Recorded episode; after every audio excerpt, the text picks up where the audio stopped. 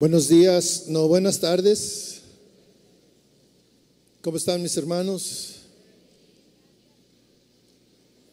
Otra vez para que piense bien. ¿Cómo están? Gloria a Dios, hermanos. Un saludo a todos. Saludamos también a los que por medio de internet nos están mirando. Para todos, como dice el apóstol Pablo, gracia y paz en su corazón. Esta tarde vamos a, continuar con esa serie que inició el pastor Chuy con referente a los trastornos emocionales. Trastornos que mucha gente sufre o que ha sufrido o que tal vez va a sufrir. Eh, algunas personas, como nos han explicado, piensan que estos asuntos eh, no, no llegan a la vida de los cristianos, sin embargo, pues llegan a la vida de todas las personas. Todos en alguna ocasión hemos estado involucrados en desequilibrios, en cuestiones emocionales, alteraciones de nuestro estado de ánimo, que como nos enseñaron, no es pecado, de ninguna manera es un pecado, sino que son las cuestiones de la vida a la cual nosotros estamos involucrados, sujetos. Eh, el salmista, eh, en, en un momento que se sintió angustiado, el salmista se hace una pregunta a sí mismo o le hace una pregunta a su alma y, le pregunta en el Salmo 43, 5, ahí encontramos esta pregunta que el salmista le hace a su alma, hacia adentro, y le pregunta, ¿por qué te abates, oh alma mía? ¿Y por qué te turbas dentro de mí? El alma de esta persona eh, o, o esta persona, este salmista, se sentía abatido, se sentía abrumado, no estaba en paz, estaba intranquilo, había ansiedad en su vida, eh, se le iba el sueño, este, eh, andaba de un lugar a otro, que a veces dicen que no encuentro mi lugar, este, me siento ansioso. Y le pregunta, se hace la pregunta a sí mismo, ¿Por qué te abates, oh alma mía? ¿Cuál es la razón de, esta intranquilidad? ¿Por qué te turbas? ¿Por qué hay esa turbación dentro de mí? Quizá algunos de nosotros hoy eh, acudimos aquí a la reunión precisamente sintiéndonos en esa, en esa misma condición y buscando alivio a nuestra alma, alivio a nosotros mismos. Hay quien algunas veces se pregunta eh, o, comenta, es que no sé qué me pasa, no, no entiendo qué me está pasando. Y tal vez así se sentía el salmista cuando dice, ¿por qué te abates? ¿Cuál es la razón? Yo quisiera que con esta misma pregunta cerráramos nuestros ojos y, y, tal vez si tú te sientes así tranquilo o algo, pues te hicieras esa misma pregunta a ti, Dios nos va a contestar, Dios nos va a dar la solución a nuestras situaciones. Cierre sus ojos y acompáñeme a orar, por favor, y pongamos este tiempo en las manos de Dios. Padre, gracias, gracias Señor, porque hoy es un día especial, Señor. Tus hijos nos reunimos en torno tuyo, Señor, a adorarte, a alabarte, a darte gracias a poner nuestra vida delante de ti, nuestro rumbo, el rumbo de nuestra vida delante de ti, Señor. Algunos venimos contentos por lo recibido, algunos vienen afligidos, abatidos, cansados, cargados. Algunos eh, hay intranquilidad y turbación en su interior, Señor, pero en esta tarde, Dios, que tu Espíritu Santo se mueva con libertad y a cada uno nos ministres y a cada uno nos des, nos hables, nos confrontes, nos confortes, nos animes, nos proveas el descanso que cada uno necesita, Señor. Gracias por este tiempo maravilloso, Señor, donde te hemos exaltado, te hemos adorado, hemos entrado hasta el lugar santísimo y te hemos honrado, Padre. Ahora pedimos que tu palabra nos ministre, que tu Espíritu Santo nos hable, Señor. En el nombre de Jesús, Señor. Amén. Al iniciar estoy, quiero aclarar que yo no soy doctor, no soy un profesional de la medicina, no soy psiquiatra, no soy psicólogo. Sin embargo, eh, escuchando las últimas enseñanzas del pastor, que nos hablaba de la depresión, y utilizando todos los medios que eh, hoy tenemos a nuestra mano, a nuestro alcance, para conocer de cualquier tema, cuando estaba escuchando ah, las enseñanzas del pastor, eh, Dios me hablaba también acerca no solo de la depresión, que es un desequilibrio eh, de las personas de nuestro interior, sino de la ansiedad, y que tal vez es más frecuente que muchas personas eh, tengan estados o ataques de ansiedad. Y yo quiero hablar precisamente de eso, de la ansiedad, que es un trastorno emocional eh, que afecta a todos. A todos en algún momento eh, hemos sentido ansiedad. La ansiedad es conocida desde la antigüedad. La ansiedad era un mal que aquejaba a muchas personas. La ansiedad está asociada y ataca directamente al alma, al alma de las personas. Muchas gentes lo sufren y lo seguirán sufriendo. Eh, es así que el salmista se sentía en esta situación y que dice, ¿por qué te abates dentro de mí? ¿Por qué hay turbación dentro de mí? El Señor Jesús sabía esta situación en la que estamos envueltos y estamos propensos todos. Y él deja cuál es la, solución a este problema. Él, él sabe y nos deja el antídoto, la receta, el medicamento para solucionarlo y precisamente la, única eh, solución a la ansiedad es precisamente el Señor Jesús. No hay otra. No hay otra solución. Puede tener o puede encontrar algún paliativo, algo que aminore esta situación, que le quite algún efecto, pero eh, el problema de fondo ahí va a seguir hasta que viene el Señor Jesús y lo sana. En primera de Pedro, capítulo 5, versículo 7, el, apóstol Pedro, que fue un compañero del Señor Jesús y que vio las multitudes eh, que estaban ansiosas y, necesitadas, entendió perfectamente que la solución era Jesús. Y lo manifiesta aquí en el versículo 7. Dice, echando toda vuestra ansiedad sobre Él, porque Él tiene cuidado de vosotros. La solución es echar esas ansiedades, todas tus ansiedades en Él. Esa es la solución. ¿Por qué? Porque ahí dice que Él tiene cuidado de nosotros. En el Antiguo Testamento la palabra ansiedad es, eh, se usaba de la misma manera para hablar de preocupaciones, de tal manera que la, la ansiedad está asociada con preocupaciones. ¿Qué es la ansiedad? La ansiedad es, es la prima hermana del temor. En el mundo de la psiquiatría y la psicología, la ansiedad es, una, eh, es un estado emocional que, que cubre eh, diferentes eh, grados de temor, preocupaciones, afanes, y que va desde una sensación leve hasta una sensación extrema. Alguien puede sentir ansiedad en, momentos cortos, pero hay alguien que vive eh, en una ansiedad constante, continua.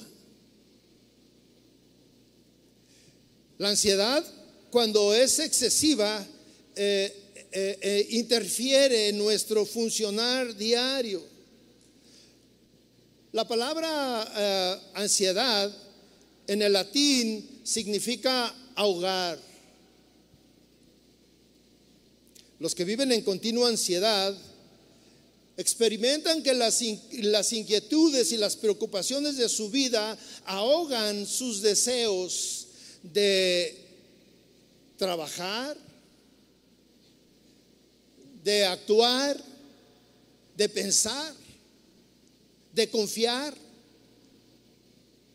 incluso eh, eh, dudan de la palabra de Dios, dudan de la eficacia de Dios. El apóstol Marcos nos habla precisamente qué es lo que ahoga la palabra de Dios. Marcos 4:19 nos dice, pero los afanes de este siglo, los afanes de este siglo, fíjese bien, el engaño de las riquezas y las codicias de otras cosas entran y ahogan la palabra. Y, y, hacen a la palabra infructuosa. Usted se puede imaginar que un pensamiento, una preocupación, algún afán de este mundo viene y ahoga la palabra. Cuando dice la palabra, se está refiriendo a la Biblia. Se está refiriendo a todo lo dicho por los profetas en el Antiguo Testamento, todos los escritores del Antiguo Testamento, eh, esas, esas afanes de este siglo, el afán, el engaño de las riquezas, las codicias de este mundo vienen y ahogan la palabra, la hacen infructuosa, la hacen que no tenga validez. La ansiedad se define como la intranquilidad o la, o la preocupación que alguien tiene por, por una amenaza de algo desconocido. Y se caracteriza por preocupación extrema o un temor interminable. Cuando tú sientes algún temor a lo desconocido, algo que piensas que va a venir, y, ahí vives en ese temor, un temor que no se acaba, un temor que está presente, un temor que, que va a ser vigente todos los días. La ansiedad señala un resultado incierto. Es la percepción de que algo va a pasar, pero no hay seguridad de que, de que pase. Y hay un temor de que si pasa o no pasa, pero tú vives angustiado de que si va a llegar eso. La ansiedad excesiva involucra una sobreestimación de las probabilidades de peligro. Y, es una exageración de, del grado de que nosotros percibimos de, de algo horrible puede pasar. La ansiedad involucra un desorden cuando se vuelve intensa. Cuando la, ansiedad se vuelve intensa, eh, ocupa los pensamientos, llena tu mente, ocupa tus sentimientos y ocupa tus acciones, impidiendo eh, que la persona viva normalmente, actúa, altere su manera de actuar, de, de conducirse, de hablar. Las personas que, sienten esta ansiedad de esta manera, se sienten aislados, se sienten solos, se sienten incomprendidos, se sienten fuera de, lugar y se sienten como si es la única persona en el mundo que es atacada de esa manera y que nadie lo entiende. La ansiedad trae desórdenes le quiero mencionar algunos de estos desórdenes, algunos de estos síntomas. Dicen que la ansiedad cuando, cuando alguien la siente, sea en menor o en mayor grado, eh, eh, siente palpitaciones aceleradas, Y algunas veces eh, manifiestan de que, no, cuando recibí la noticia me dio un vuelco el corazón. Angustia. Se eleva el ritmo cardíaco. Hay una sudoración, empiezas a sudar y algunas veces sudas frío, temblores involuntarios, falta de aire. Te altera tu sistema gástrico, tienes mareos, sensaciones de desmayo, problemas de concentración. Y, esto es muy común, problemas para dormir. Te despiertas a medianoche y estás angustiado.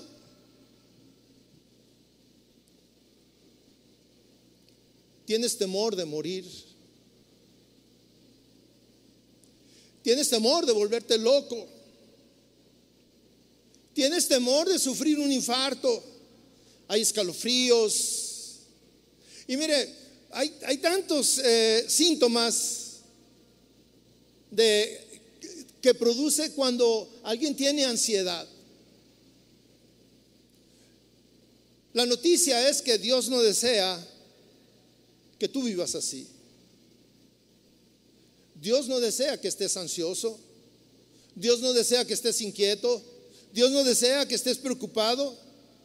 Sin embargo, Él quiere que nosotros, todos los que estamos aquí, podamos eh, determinar y podamos identificar estos síntomas, que estos síntomas son una señal de, de que algo, es una advertencia de que algo está pasando, de que nuestro organismo se está alterando, de que necesitamos eh, buscar la solución. La ansiedad, mis hermanos, es una condición emocional que ha alcanzado tasas alarmantes en nuestra sociedad. Mire, se calcula que un 20% de las personas en el mundo que tienen o tendrán de entre los 18 y los 60 años sufrirán ansiedad en algún momento de su vida. Y este estado de ánimo para muchos se va a convertir en un enemigo un enemigo silencioso, un enemigo con el que tú vives, un enemigo con el que está contigo todo el tiempo, un enemigo que te, eh, que te aprisiona, que te, que te atrapa, que no te deja ser, que no te deja actuar, que no te deja pensar. Este mal ataca con mayor intensidad a las mujeres. Las mujeres son más propensas a, sufrir estos trastornos que los hombres. Según un estudio realizado, el doble de las mujeres lo sufre en relación con los hombres. Además, las mujeres expresan más esta ansiedad. Los hombres parecen expresarlo menos o por lo menos controlarlo más, aunque todos lo sienten. Mire, otro estudio también, hablando de los síntomas, eh, demuestra que la obesidad está relacionada con la ansiedad. Muchas veces eh, hay personas que cuando se sienten ansiosas comen más. Comen mucho más. Y comen así para calmar esa ansiedad. Cuando llega la ansiedad a, la vida de alguien, eh, luego buscan diferentes maneras para eh, calmar esa ansiedad. Hay quien recurre al alcohol para sentirse tranquilo, hay quien recurre al tabaquismo, pero la ansiedad muchas veces lleva a las personas a excesos, soluciones que son falsas, soluciones que incluso se vuelven dañinas y, que se convierten en, eh, o, convierten a las personas en esclavos. Una palabra que está de moda desde hace décadas es la palabra estrés. Aunque es una palabra norteamericana en inglés, eh, nosotros la hemos adoptado también y constantemente se escucha eh, en, personas en todos los niveles de todas las edades que están estresados. ¿Alguna vez usted ha dicho eso? Es que me siento estresado. Es que tú me estresas. ¿Verdad? Y luego los niños, hasta los niños ya también dicen, ay papi, es que me siento estresado. Ustedes pueden imaginar un niño de 3, 4 años diciendo, me siento estresado. La hemos adoptado porque es parte de nuestro vocabulario y la, expresamos, la decimos, la mencionamos para ah, hacer notar un estado de ánimo dentro de nosotros, una preocupación. Y a veces ni siquiera sabemos, pero decimos. Los doctores atribuyen mucho de los problemas físicos y mentales a, los síntomas eh, iniciales que trae consigo las pesadas cargas emocionales que nosotros eh, identificamos como estrés a los que estamos expuestos. De tal manera que es muy común hablar de estrés y no somos los únicos. La Biblia habla de ansiedad. Esas son las diferentes eh, formas de identificar este estado de ánimo. La Biblia habla de angustia. La Biblia, la Biblia habla de que muchos grandes hombres sufrieron angustia. Héroes de la Biblia lo experimentaron y lo expresaron, manifestaron que tenían un sentimiento de, angustia. Pero así como habla la, eh, palabra de Dios que eh, sienten angustia, también habla de que hay una solución. Y la Biblia nos habla de que cuál es la solución y cómo debemos enfrentarla. Nosotros como cristianos, mis hermanos, ciudadanos de esta vida moderna, sujetos a, las presiones del diario vivir, eh, también nosotros estamos expuestos, estamos expuestos a sentir angustia.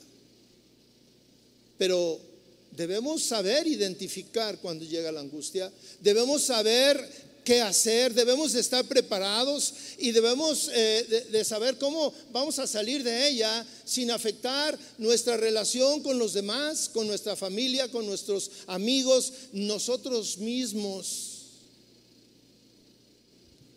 ¿Cuándo llega la angustia? ¿O cómo llega la angustia?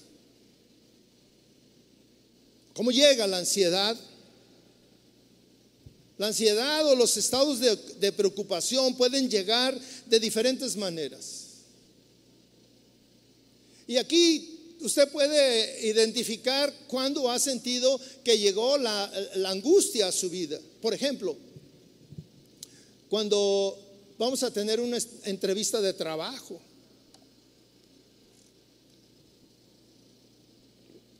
Imagínese que usted tiene muchos días o meses sin trabajar y anda buscando, dejando solicitudes por todos lados y ya está angustiado y, por ahí le, le llaman por teléfono y le dicen, oiga, este, necesitamos que venga una entrevista de trabajo. Y pues tú inmediatamente dices, sí, claro que sí, le vamos a hacer una, serie de, de, preguntas, pruebas para saber si es la persona que estamos necesitando. Y usted, sí, claro, venga dentro de una semana. Y tú dices, dentro de una semana. Entonces empiezas a sentir angustia de, ¿la voy a hacer o no la voy a hacer? ¿Podré o no? Y empiezas a orar y empiezas a decirle a tu pareja, a tus hijos, hay que orar para que nos den esa chamba porque la necesitamos y hay angustia. Y cuando tú vas, pues te bañas y te, eh, te pones guapo y ahí vas y tu mejor cara y ahí llegas y estás ahí este, y luego te dicen, eh, este, un momentito porque está ocupado la persona que lo va a entrevistar y tú estás ahí, que ya sea, que ya sea. Eso produce o puede producir ansiedad en las personas. O por ejemplo cuando eh, tu patrón, tu jefe, te dice, y en ese tono, oye, quiero hablar contigo mañana, ¿eh? Mañana al salir te quedas porque quiero hablar contigo. Y tú te quedas, ¿de qué querrá hablar conmigo? ¿Me va a quitar la chamba? Hoy está de moda eso, ¿verdad? O cuando tu esposa te dice, tú te vas a trabajar y te dice, en la noche, cuando llegues, quiero hablar contigo. Tu esposo tu esposa, y tú te quedas, ¿hablar conmigo? Sí, quiero hablar contigo en la noche. Y, y empiezas a pensar, ¿de qué quiere hablar conmigo? Y luego vas y le dices, ¿me puedes dar un anticipo? Y te dice, no, en la noche platicamos. Eh, vete tranquilo. Fíjese, dice, vete tranquilo. Y tú le dices, ¿quieres que vaya tranquilo? Pues ¿por qué no me te, reservaste? Nada más me hubieras dicho, ven, vamos a hablar, pero oye, todo el día. Y luego le preguntas, oye, ¿es algo importante? ¿Es algo grave? Y te vas y estás pensando y pensando y pensando y luego empiezas a, reflexionar en tu vida y dices, ¿qué hice? ¿Qué hice? ¿Qué hice? ¿De qué querrá hablar conmigo? Eso te produce ansiedad. Y peor cuando vas con el doctor a un chequeo médico y tú estás ahí esperando que te diga todo está bien. Y luego te dicen, ¿sabe qué? Este, encontré algo que no me gusta. ¿Tú qué, doctor? ¿Qué encontró? Este, vayas a hacer unos exámenes. Mire, y te empiezan a, se va a hacer el examen de sangre, de orina, de esto y de esto y de esto y de esto, y un listón de exámenes. Y dices, ¿de verdad se encontró algo sencillo? Con todo ese montón de exámenes médicos. Y te vas y, en el camino vas pensando, ¿qué onda? ¿Qué onda? ¿De qué se trata? Y luego hablas para la cita y, y, te dicen, ah, sí, nomás que está muy lleno, dentro de una semana venga. Esa semana puede ser angustiante. Y luego vas y te hacen los exámenes y todo. Te dicen, en tres días están los resultados. En tres, días más. Y cuando llega el resultado, te dan ese sobre y tú lo abres. Pero no le entiendes nada. Pero hay muchos números y, y, este, y más, menos. Y tú dices, ¿de qué se trata esto?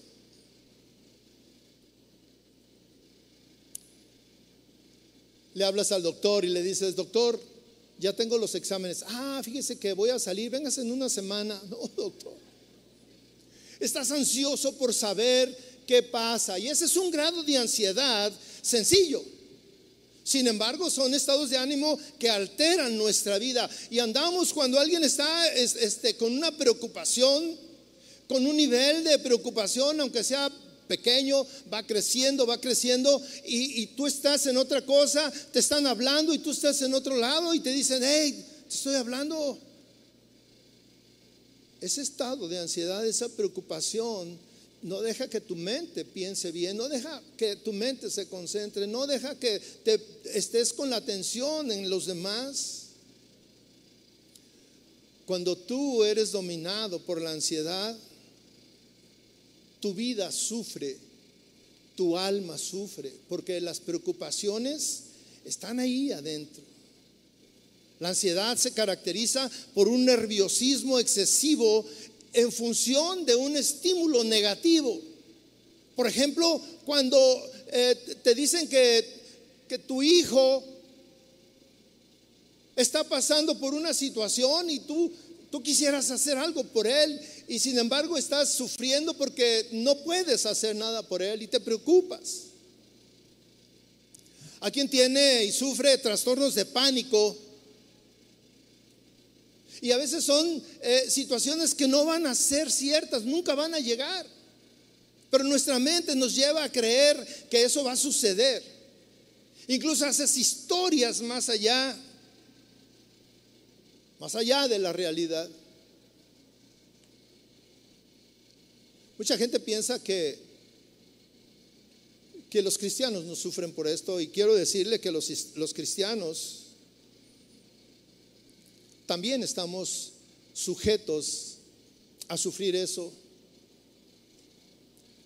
Pero Dios no quiere que sufras así. Dios quiere que tú tengas control de eso, no que la ansiedad te controle a ti. Son dos cosas diferentes. El apóstol Pedro entendía perfectamente que todos estamos expuestos a eso, pero también sabía cuál era la solución a ese flagelo. Jesús lo, lo expresó. Pedro, siendo su compañero de, de, tres años de andar junto con él, de ver a las multitudes acercarse, buscarse, y muchos de ellos estaban angustiados, estaban cargados, cansados, estaban enfermos, estaban con diferentes circunstancias en su vida y él podía ver en el rostro de las personas esa ansiedad de buscar, de querer encontrar la solución a sus problemas.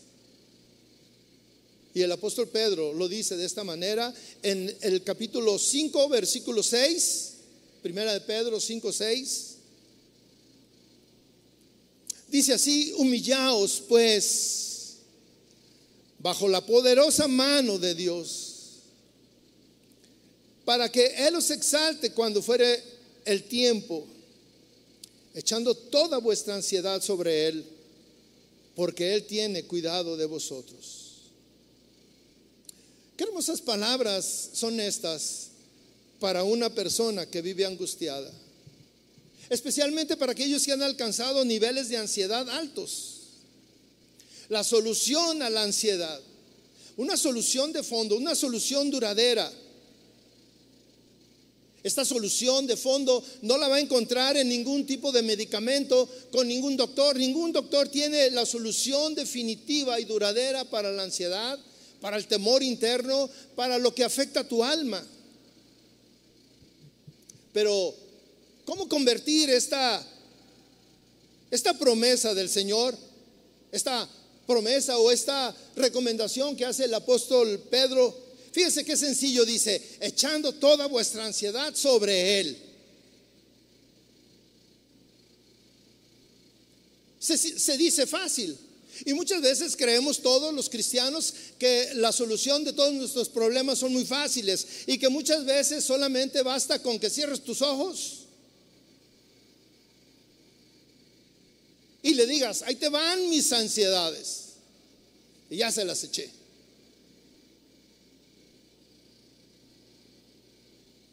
Esta misma modernidad en la que vivimos, esta rapidez, ha traído consigo un cristianismo muy teórico, un cristianismo fácil, un cristianismo sin esfuerzo, sin, sin, sin mucho esfuerzo, sin, sin invertir tiempo. Es un cristianismo el que vivimos hoy de mucho conocimiento. Todo el mundo conoce la palabra de Dios. Hay diferentes herramientas para estudio. Eh, en, el Internet encontramos una cantidad de recursos y leemos y leemos y leemos. Sin embargo, eh, eh, pensamos que solamente con decretar y con reclamar las promesas del Señor, solamente de esa manera las vamos a recibir así de fácil. Pensamos que no tenemos que hacer nada para obtener esas promesas. Pensamos que con el simple hecho de cerrar nuestros ojos, orar y decirle al Señor, Señor, ahí te dejo mi problema, el problema de mi hijo, el problema de mi esposo, el problema de mi trabajo, el problema de esto, de esto y de esto, y ya como que le diste la lista y le dices, Señor, ahí te encargas y me solucionas todo, por favor. Pero no es así, mis hermanos.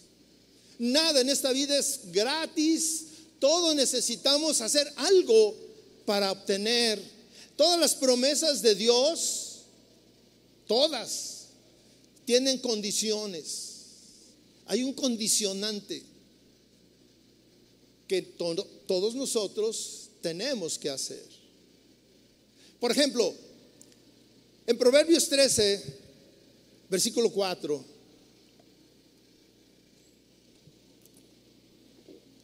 fíjese lo que dice. El alma del perezoso desea, pero nada consigue. Todos deseamos, pero muchos somos perezosos. Deseamos y deseamos y yo deseo esto, Señor, yo deseo aquello, yo te pongo mis, mis, prioridades, mis necesidades y, deseo y deseo y deseo, pero no consigo nada. ¿Pero por qué no consigo nada? Porque no hago nada. No hago lo que la Biblia dice que debo de hacer para recibir eso que yo deseo. Sigue diciendo, mas el alma de los diligentes queda satisfecha. ¿Quién es un diligente? Diligente es aquel que se activa, que hace, que vive, que busca, que practica, que no se quede estático, que no se queda solamente esperando que lleguen las cosas. Es una persona que no se la pasa decretando, yo decreto que voy a hacer esto, yo decreto que voy a tener esa casa. Yo no, no, yo confieso esto. No, mi hermano.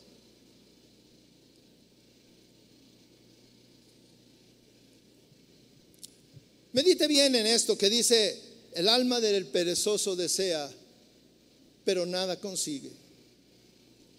Mas el alma de los diligentes quedan satisfechos. ¿Y sabe por qué queda satisfecho? Porque hace lo que la palabra de Dios le está marcando que haga. Cuando tú haces y obedeces y pones en práctica lo que la palabra de Dios dice, vas a obtener lo que Dios te promete. No basta con desear, necesitamos actuar. Regresando al tema, la ansiedad afecta el alma de las personas y, altera altera la conducta que muchas personas tienen, una conducta tranquila, una conducta estable, una conducta de confianza, una conducta que dices, ¿cómo es posible? O sea, todos creen que tú eres la persona que tiene la mayor fe del mundo. Y mire, por ejemplo, tenemos este, algunos casos, Elías. ¿Quién iba a pensar que Elías un día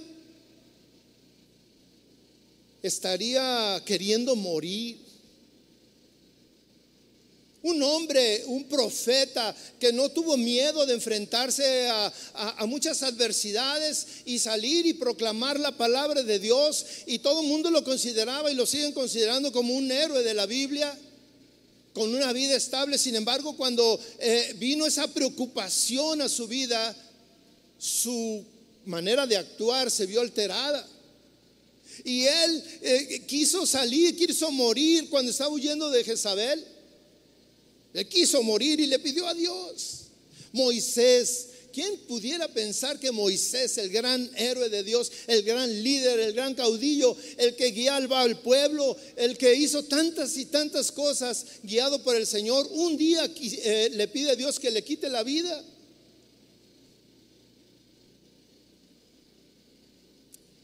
Cuando no controlamos la angustia, nuestra conducta, nuestra forma de ser, se puede ver alterada. Nuestra vista se nubla. Hay una cita bíblica que va a traer un poco más de luz de lo que estamos hablando. Yo les decía que la ansiedad está asociada con las preocupaciones de la vida. Y las preocupaciones pueden ser muchas, muchas sencillas, muchas medio sencillas y otras difíciles. Pero al final de cuentas son preocupaciones. En Filipenses 4:6, el apóstol Pablo ahora nos dice una recomendación.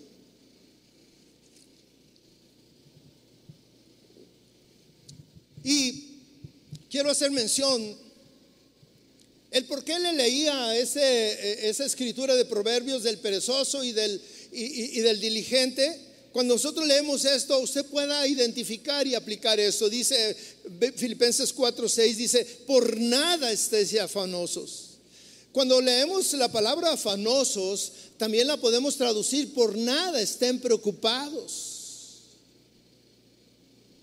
Antes bien, en todo, dice, mediante oración y acción de gracias, Mire, aquí ya estamos hablando de algo que tenemos que hacer. Oración y acción de gracias. Dice, sean dadas a conocer vuestras peticiones delante de Dios. Hay una condición antes de presentar nuestras peticiones delante de Dios, que es orar. Tenemos que orar. Dice, si hacemos esto, dice, y la paz de Dios que sobrepasa todo entendimiento, guardará vuestros corazones y vuestras mentes en Cristo Jesús. Una, persona angustiada, una persona involucrada en la ansiedad, lo que desea es paz. Y para tener la paz de Dios que nos promete aquí la Biblia, necesitamos orar, necesitamos tener acciones de gracias y necesitamos presentar nuestras peticiones delante de Dios. Pero antes de presentar las peticiones tienes que orar.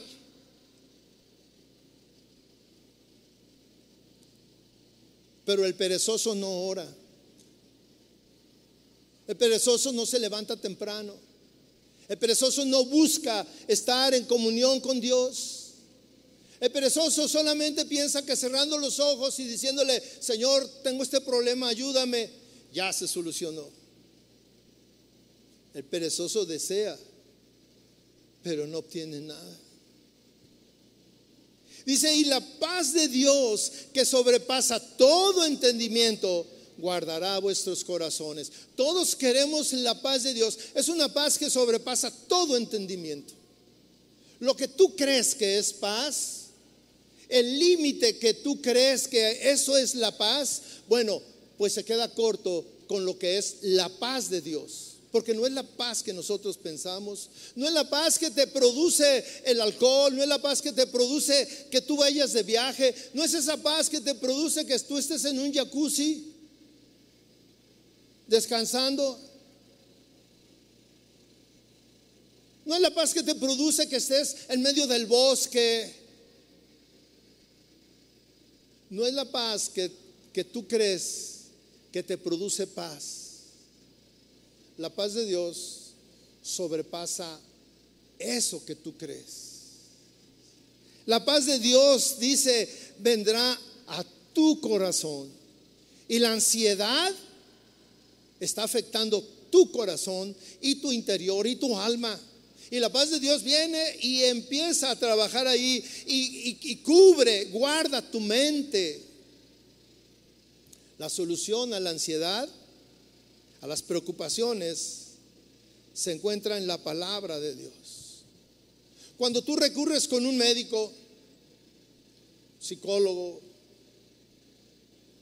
en estos días estuve platicando con una persona, una persona que yo estimo, y me decía que estaban tomando terapia con un psicólogo para solucionar sus problemas. Y yo le explicaba, le dije, mira, cuando tú tienes problemas y ataques de ansiedad, el doctor te va a dar anti ansiolíticos. Eh, eh, los ansiolíticos son medicamentos que eh, atacan los síntomas, nerviosismo, eh, la desesperación, el temor, te traen una paz, pero no te traen la solución a tus problemas. Porque no hay un medicamento que ningún doctor te pueda recetar que ataque o que cure el alma. Porque el problema de la ansiedad está en tu alma problema de los afanes está en tu alma, está en tu interior.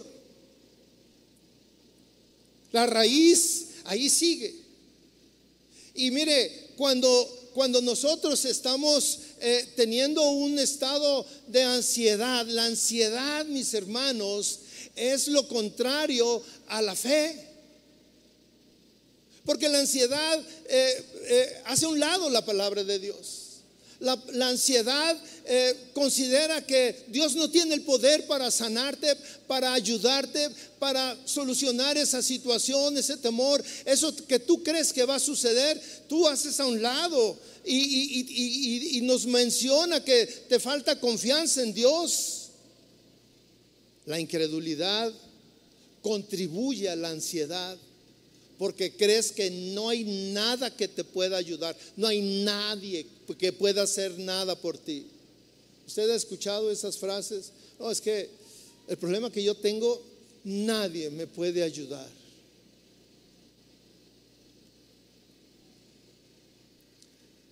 Muchas, muchas personas tienen el problema, o las personas que sufren de ansiedad, el problema es que no lo detectan a tiempo y cuando se dan cuenta eh, ya alcanzó niveles alarmantes o ya están acostumbrados a vivir así. Para ellos ya es normal estar en medio de esas angustias, esas preocupaciones. Como luego dice, mi abuelita decía, ay, es que diario traigo la boca seca. La boca seca es una señal de, esa angustia, de esa preocupación que ahí está siempre y que, y que esa ansiedad ha tomado control de nuestra vida, de nuestras acciones, de nuestro estado de ánimo, de nuestro funcionamiento. Sin embargo, mis hermanos, eso no le agrada a Dios. Ese estado emocional no le agrada a Dios. No habla bien de un cristiano. Porque un cristiano que está y que vive ansioso eh, está denotando que el poder de Dios no es suficiente para calmar su ansiedad. El poder de Dios y la gracia de Dios no es suficiente para darte esa paz que Él promete. O no sabemos cómo, cómo tener esa paz. Y, tenemos la teoría. La teoría dice que Dios me puede solucionar. La, teoría me dice que Dios me va a dar una paz que el mundo no conoce. La teoría me dice que yo puedo tener y vivir en paz, pero no lo tengo. Soy un cristiano de 20, 30 años y siempre vivo angustiado. ¿Cómo le hago?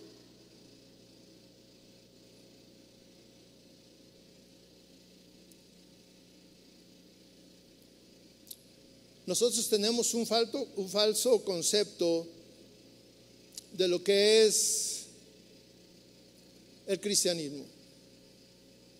Algunas veces pensamos que el cristianismo es eh, poder cambiar de, un estado de ánimo a otro de una manera sencilla.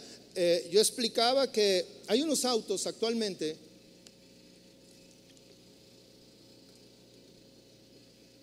que son muy modernos igual que los cristianos modernos. Estos, estos, estos autos tienen una perilla para que usted elija de qué manera quiere eh, que se comporte el auto, estilos de manejo. Por ejemplo, hay uno que dice confort. Esto quiere decir que usted va a manejar de una manera muy cómoda, muy confortable. Hay otro que dice sport que dice que va a manejar usted muy rápido, o sea, el, motor va a funcionar muy, en cuanto le enseñe la suela, se va a ir. Hay otro que dice que, es este, para todo terreno, entonces usted se va a poder meter a, los caminos, a las brechas, a todos esos caminos difíciles y, y el auto va a hacer todo eso. Y es muy sencillo, nada más usted le gira y ya cambió de una posición a otra y nosotros como cristianos pensamos que es algo parecido la vida cristiana, que hoy estamos tristes, hoy me amanecí triste. Ah, está muy fácil, cámbiale a gozo. Entonces ya por el simple hecho que le cambiaste y le pusiste gozo, ya cambiaste. Y gloria a Dios, aleluya. Y no es cierto, nos estamos engañando porque en el fondo seguimos angustiados. Algunos piensan que, ay, vamos a ir a la alabanza y, estamos en la adoración y cantamos y brincamos esa, esa de, uh, ¿cómo va? La de, donde nos ponen a danzar, ¿cómo va el, el, corito? No, no, pero, oh, ah, eso. Oh, oh, oh, eso.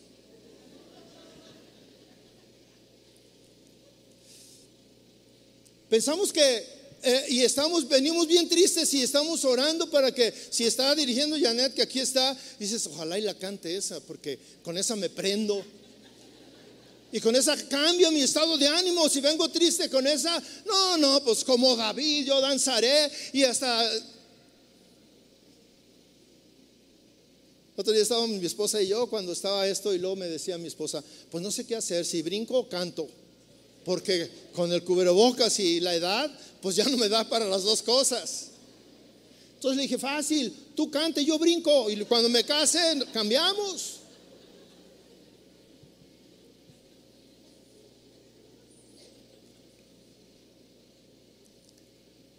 Hay una realidad, mis hermanos. Cuando nos sentimos angustiados, no podemos cambiar ese estado de ánimo por el simple hecho de decir, yo quiero cambiar y quiero tener paz. Y nos frustra. Pero cuando yo lleno mi mente con las verdades bíblicas, cuando yo lleno mi mente de la palabra de Dios, eso me va a dar la posibilidad de ver la vida desde el punto de vista de cómo lo ve Dios cómo desea Dios, cómo lo diseñó Dios para nosotros. Porque tenemos un Dios poderoso, un Dios sabio, un Dios amoroso, un Dios bueno, un Dios que está interesado en que tú tengas esa paz que sobrepasa el entendimiento de todas las personas. Esa paz que solamente la puedes experimentar cuando tú has llenado tu mente de la palabra de Dios y la tomas como una realidad. Pero ¿cómo le hago? Es la pregunta, ¿cómo? ¿Cómo le hago?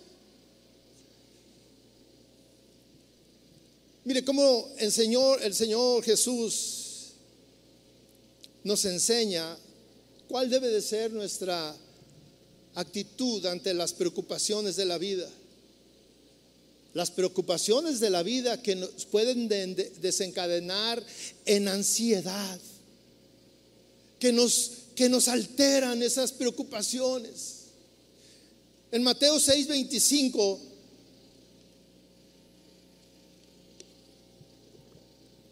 es un pasaje que todos conocemos. Y yo quiero que, usted junto conmigo pueda descubrir cuántas veces habla de la preocupación, cuántas veces habla de la ansiedad y cómo está ahí misma la solución a esto. Pero es cuando tú llenas tu, tu, tu, mente de la palabra y las promesas de Dios. Ahí podemos leer, dice el versículo 25, Mateo 6, 25, dice, por eso les digo no os preocupéis por vuestra vida. Fíjese, la primer palabra que él usa. Por eso les digo, no te preocupes por tu vida. No te preocupes. ¿Qué comeréis? ¿O qué beberéis? ¿O por vuestro cuerpo qué vestiréis?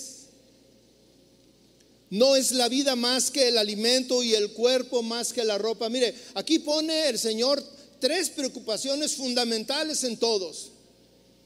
La comida, la bebida y el vestido.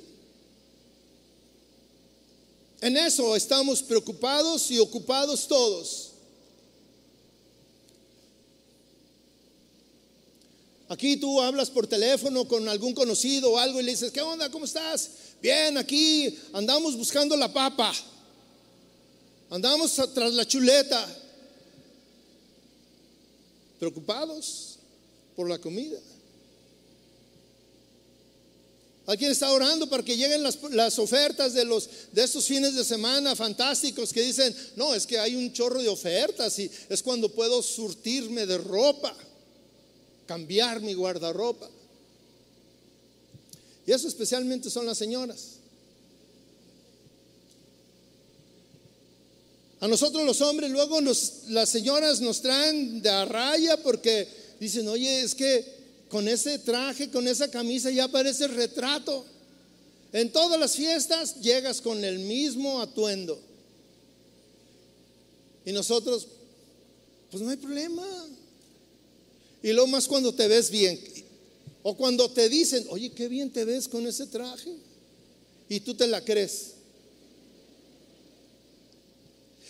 El versículo 26 dice, mira las aves del cielo que no siembran, ni ciegan, ni recogen en graneros, y sin embargo vuestro Padre Celestial las alimentas. Y hace una pregunta, ¿no vales mucho más tú que ellos? Esto es que te está llenando eh, tu mente de la palabra y de las promesas de Dios. Mira las aves del cielo, no siembran, no ciegan, no recogen y sin embargo Dios las alimenta. Hay millones de aves, millones. Pero hay más millones de gusanos. Hay más millones de granos.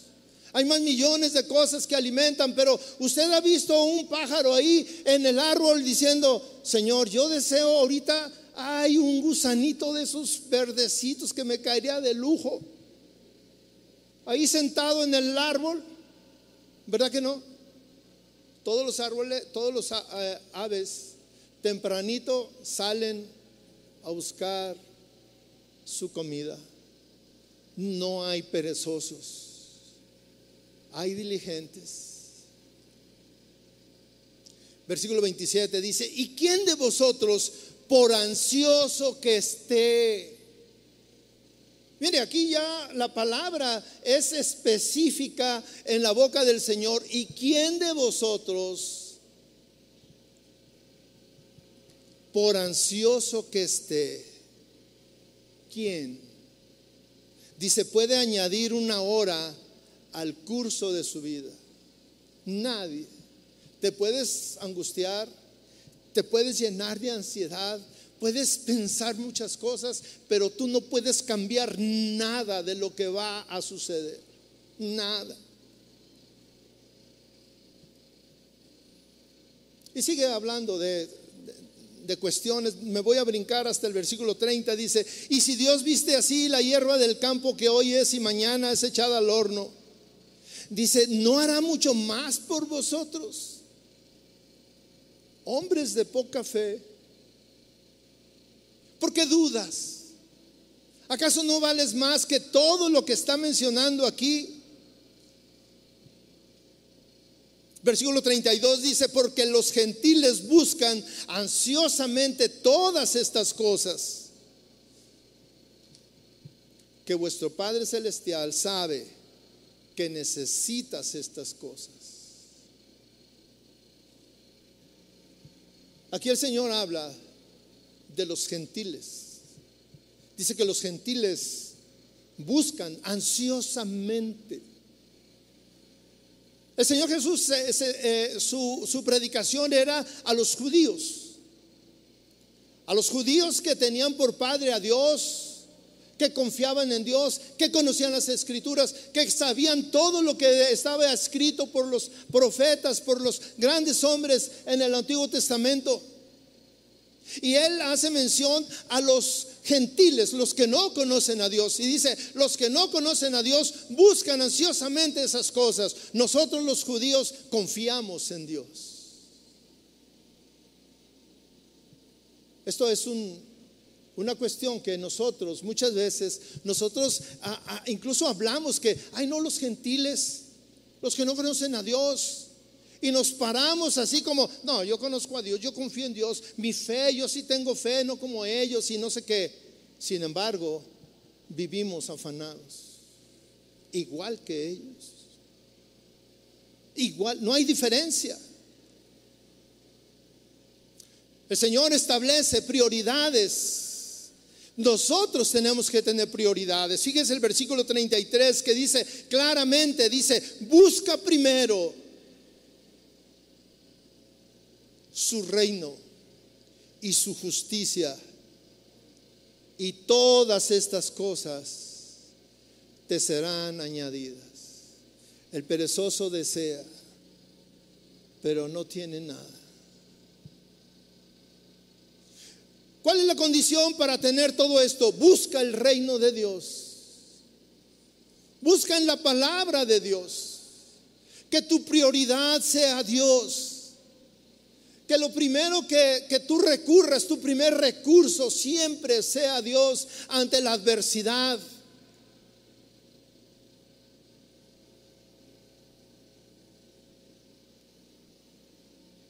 Es importantísimo buscar primero el reino de Dios y su justicia. Esta es la prioridad. Esta es la prioridad del cristiano. Y todas las cosas que te preocupan y necesitas para vivir, ciertamente que son importantes. Y la palabra de Dios dice, el Señor conoce tus necesidades. Pero antes de suplírtelas, búscalo a Él, busca el reino de Dios, busca su justicia, búscalo ahí.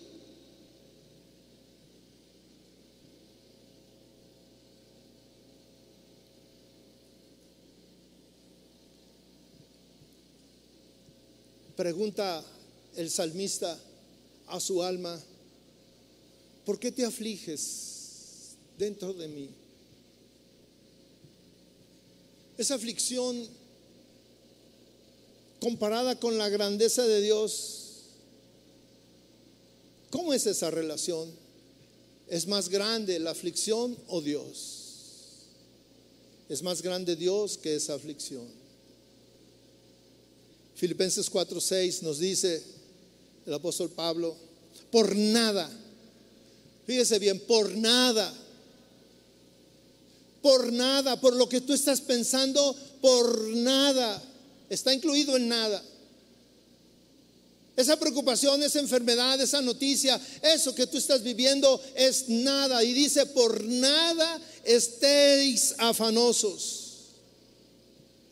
Antes bien, en todo mediante oración y súplica, con acción de gracias, sean dadas a conocer vuestras peticiones delante de Dios. Y la paz de Dios, que sobrepasa todo entendimiento, guardará vuestros corazones y vuestra mente en Cristo Jesús.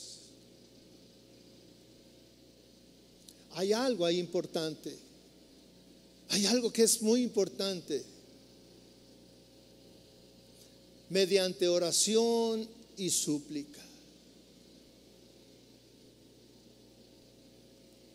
La oración, mis hermanos, la oración nos pone en la presencia de Dios. La oración nos pone ahí en la misma presencia de Dios. Y estamos, cuando tú estás en la oración, en la presencia de Dios, estás ante el único el doctor, el que tiene la solución a tu alma, a lo que aqueja, altera tu alma. Cuando tú estás en oración, estás ante la presencia de Dios, el único que puede sanar tus emociones. La oración nos pone delante del Dios Todopoderoso que te ama profundamente, que dio su Hijo por ti Cuando tú estás en ese lugar especial, es cuando tú puedes pedir. Es cuando tú le puedes mostrar tus aflicciones. Y cuando terminas, dice, con acción de gracias, vas a esperar la respuesta de Dios. Cuando yo termino de orar, mi vista natural mi conocimiento, mi percepción sigue viendo el problema. Ahí está el problema. Pero me dice mi fe que Dios se va a encargar de mis problemas, de mis necesidades. Primero Pedro 5:7 lo dice de una manera tal vez un poco más clara. En, en el versículo 6 empezamos, dice, humillaos bajo la poderosa mano de Dios para que Él los exalte en su tiempo, echando toda vuestra ansiedad sobre Él, porque Él tiene cuidado de nosotros. ¿Cómo me humillo? Dice ahí, humillaos. ¿Y cómo me humillo? ¿Cómo me humillo ante ese Dios poderoso? Cuando yo reconozco, cuando yo voy al lugar donde voy a tener un encuentro con el Señor. Yo no sé si usted ha pensado que cuando venimos a la iglesia el domingo vamos a tener un encuentro con Dios. No es venir a solamente a, llenar un requisito. No es, eh, es eh, que digas, me voy, voy a ir a, a, saludar al pastor para que me diga, te he visto que siempre vienes a pasar lista. No, cuando tú vienes a la iglesia, dices, voy a reunirme con todos mis hermanos alrededor de nuestro Señor. Aquí estamos.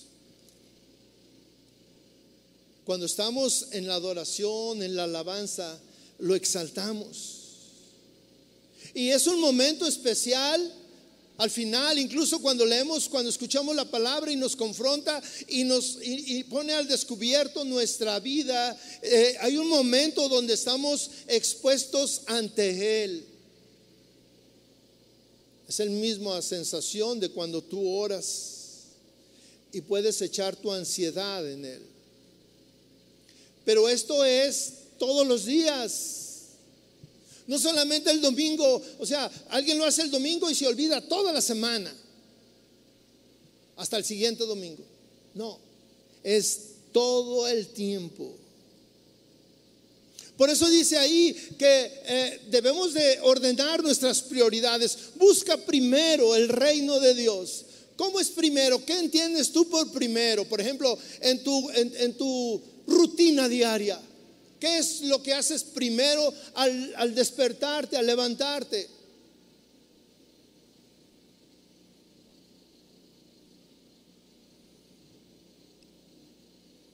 ¿Buscas a Dios? ¿Pones delante de Dios el día? ¿Lo alabas, lo adoras? ¿Lo haces constantemente? Yo le digo que el cristianismo es acción. Y es diario, y es todos los días, en todo momento, en toda circunstancia. Y cuando viene el, asunto, el problema, lo primero que ponemos delante de Dios es mi necesidad. Cuando yo soy confrontado con un problema, le digo al Señor, Señor, ¿qué vamos a hacer? Nunca te va a decir, no, ¿qué vas a hacer tú? No. El Señor siempre está para ayudarnos. Siempre.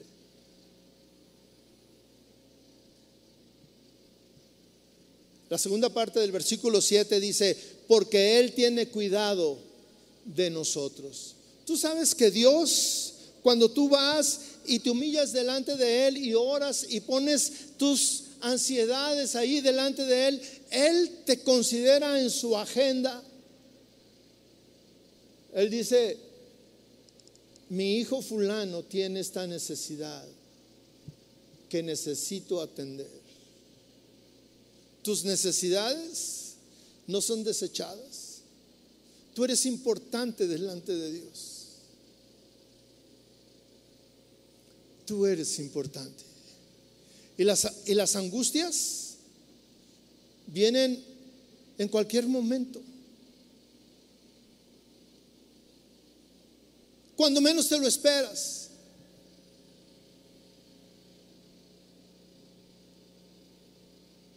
Yo platicaba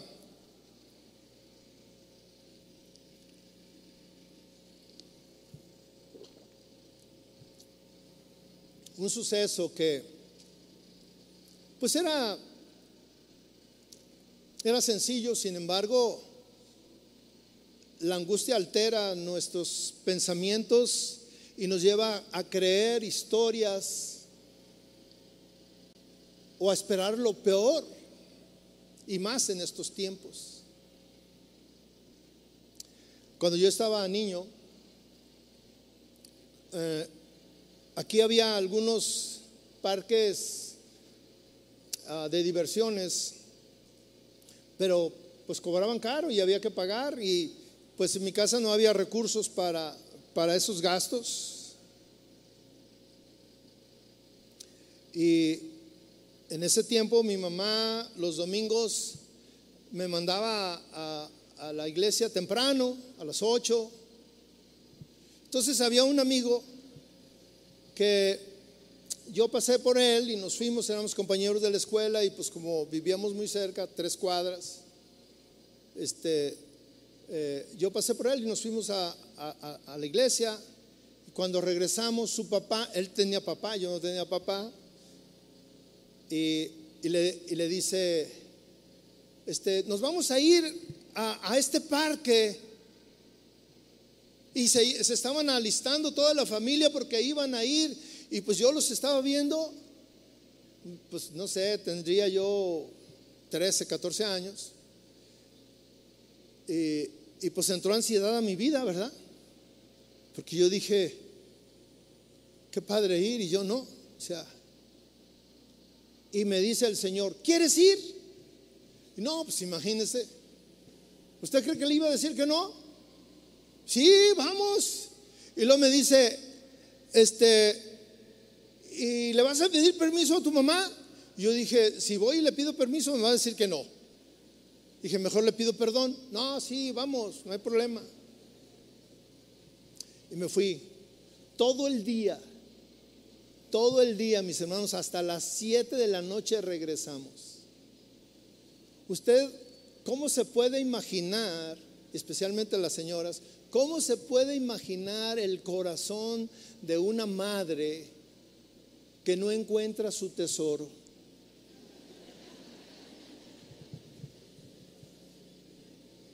Usted se puede imaginar las 11 de la mañana y no llega, las 12, la 1, las 2. Empezó a buscarme por todos lados, a buscarme donde sabía que me iba a meter, porque luego así decía, no, ya sé dónde te vas a meter.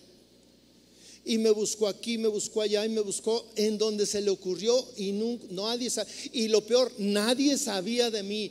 No, no, no lo hemos visto, no, no sabemos nada de él.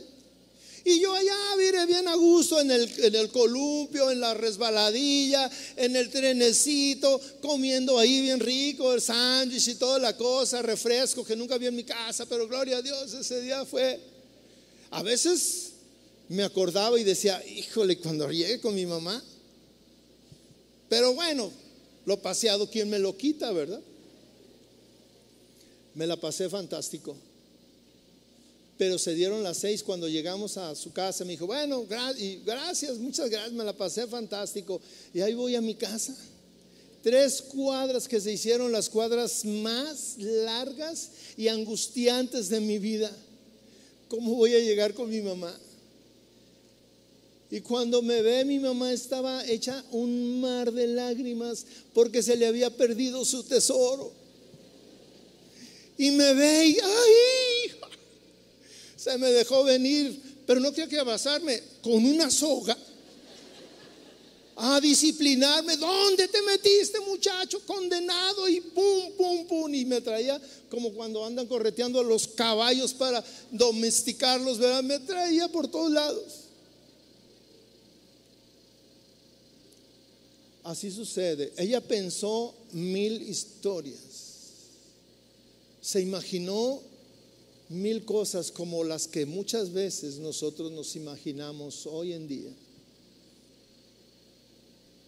que no nos hablan por teléfono, que no sabemos, que ya pasó el tiempo en que debería de llegar y no sabemos y nos empezamos a llenar de angustia, de angustia, de angustia y nos altera.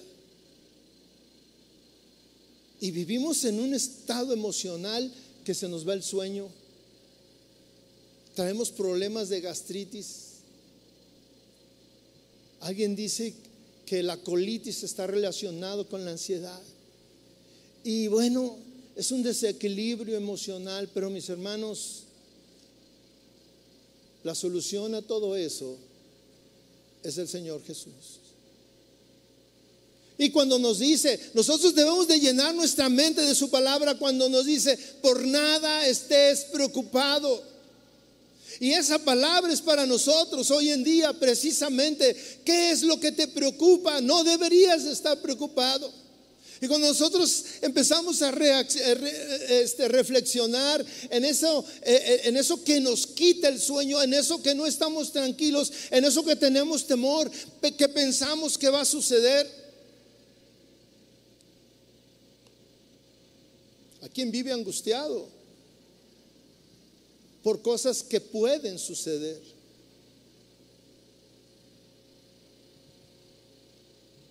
Vivimos angustiados porque podemos tener esas enfermedades.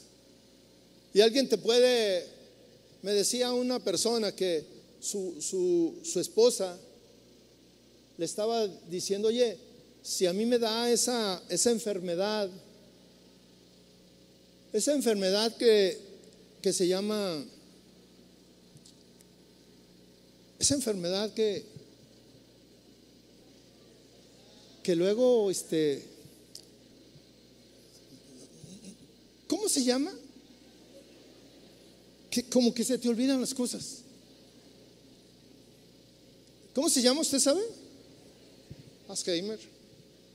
Digo, si me da eso, este, por favor, llévame a un lugar donde me tengan ahí cuidada, porque luego si me salgo y me atropellan y eso y me pierdo y esto, preocupada porque pudiera suceder eso.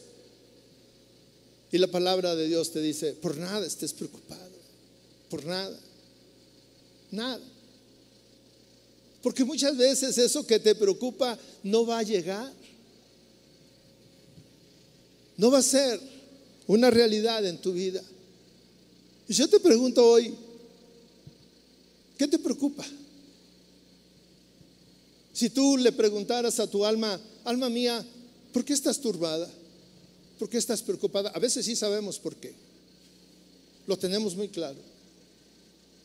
Y a veces le hemos dado más valor a eso, a ese sentimiento, a esa sensación, a eso que tal vez no va a llegar. Y ese es un problema de nuestros días, la ansiedad. Ansiosos de que sucedan las cosas, de conocer resultados. Pero Dios quiere que tú vivas en paz que tu alma descanse en Él y que Él sea tu primer recurso en todo. Cierre sus ojos. Cierre sus ojos, mis hermanos.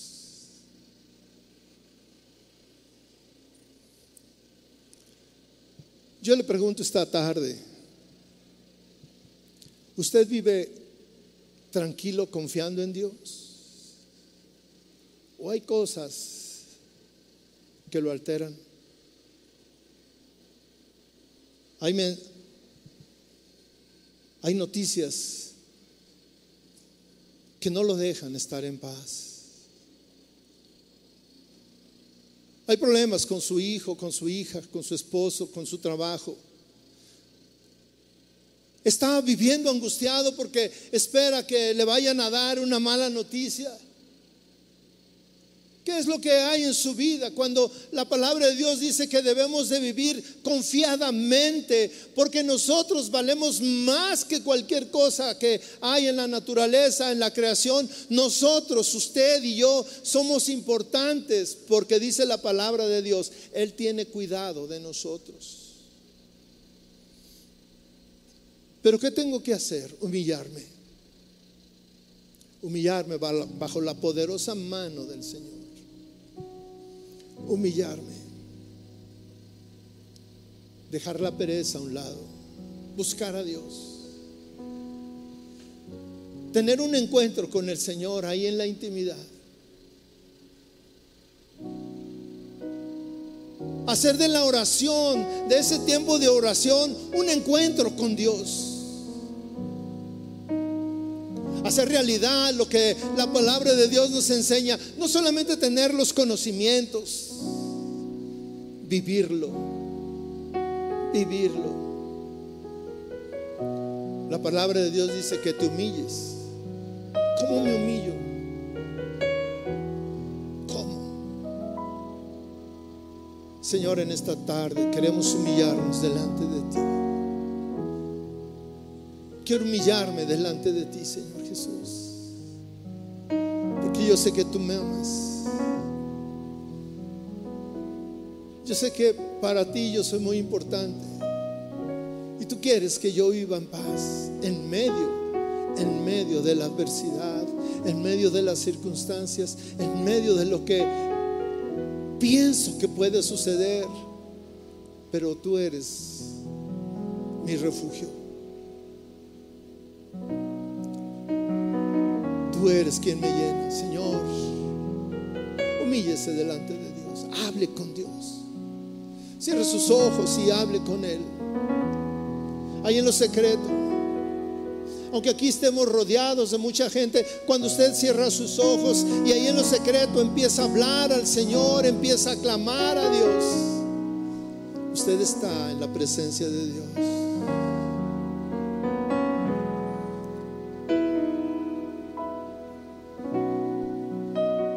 Sean puestas delante de ti, sean echadas sobre ti mis ansiedades, mis afanes, mis preocupaciones, mi necesidad, mi enfermedad. Aquí estoy, Señor. Tócame.